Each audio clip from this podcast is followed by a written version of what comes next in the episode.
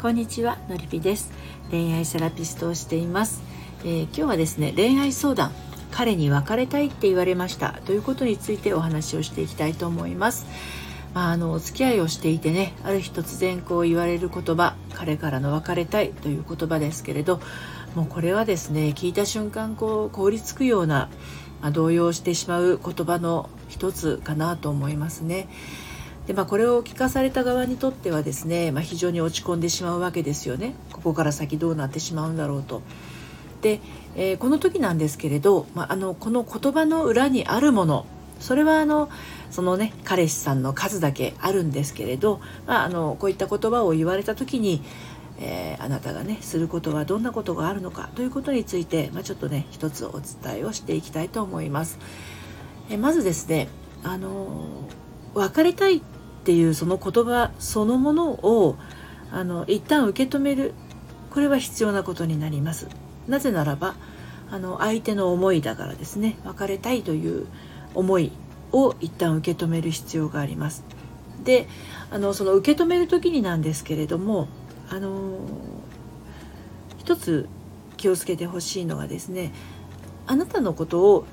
あの全部否定しているわけではないということですね。彼の気持ちとして今は一緒にいるべきではないという判断をしての別れたいというその意思をまず尊重するというのは一つ大事です。あの前提としてね。でここから先どうなっていくかっていうのはまたそれぞれの在り方にもよるんですけれどあの一旦それを受け止めないことにはですね話が先に進まないんですよどっちにしてもね。そこで嫌だとかあのそんなの認めないとかっていう今いわゆるダダダダをこねるような状況になったとしても全くいい方向には進まないんですよね。と言ってあそうなんだじゃあ別れましょうっていうふうにあのあなたの気持ちとしてお伝えするっていうのもあのちょっと短絡的すぎるということになりますね。なので別れたいって言われた場合は大人ぶるのでも何でもなくあ別れたいって思ってるんだっていうところをまず受け止めるということです。でそこから先はまあちょっとねお一人お一人ケースバイケースにはなってきますけど、まあ、実は私も今の旦那さんとは再婚で、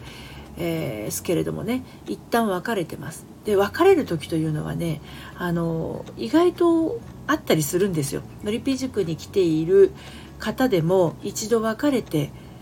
まあ別れという形をとっていたとしてもその後またお付き合いが復活したりっていうことは起きていますしそれはあのひとまず受け入れているからなんですよね。だだをこねないで受け入れているからでその状況を一旦受け入れた上でじゃあ自分がどう関わっていくかっていうところにあの気持ちを触れていくと、まあ、もちろん自分の気持ちがどうかっていうのを感じた上で、えー、どうありたいかというところに立ち返っていくんですけどそうすることによって新たな展開が見えてくるんです。でまあ片方がもう別れたいって言ってる状態で自分がこう抵抗したりあの無理やり引き止めることをしても全くこれはあのいい影響は起こりませんので、はい、何はともあれ一旦あ彼は別れたいと思ってるんだなというのを受け止めてください。でこの別れたいっていう気持ちの裏側にあるものなんですけれども、まあ、単純に気持ちが冷めてしまって別れたいっていうことももちろんありますけれどねあの彼女側の気持ちを思って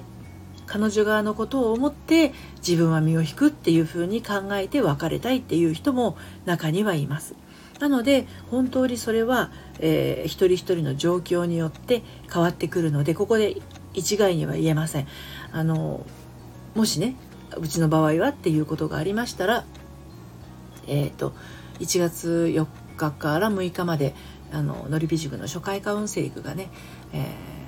とお年玉価格の 2021円で今受け付けてますのでそちらの方であの個別のご相談をしていただければなと思うんですけれども